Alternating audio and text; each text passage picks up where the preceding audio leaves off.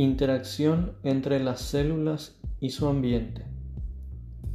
Aunque la membrana plasmática constituye el límite entre una célula viva y su ambiente inerte, los materiales que se encuentran fuera de ésta tienen una función importante en la vida de un organismo.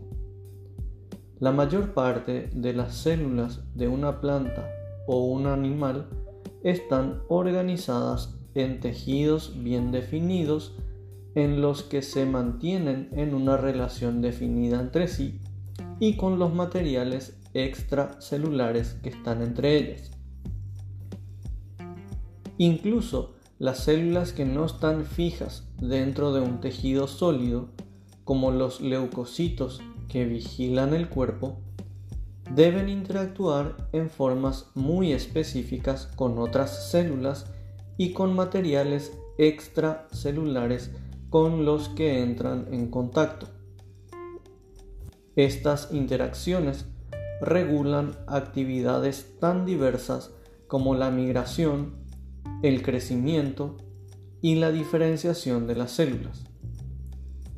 Además, determinan la organización tridimensional de los tejidos y órganos que surgen durante el desarrollo embrionario.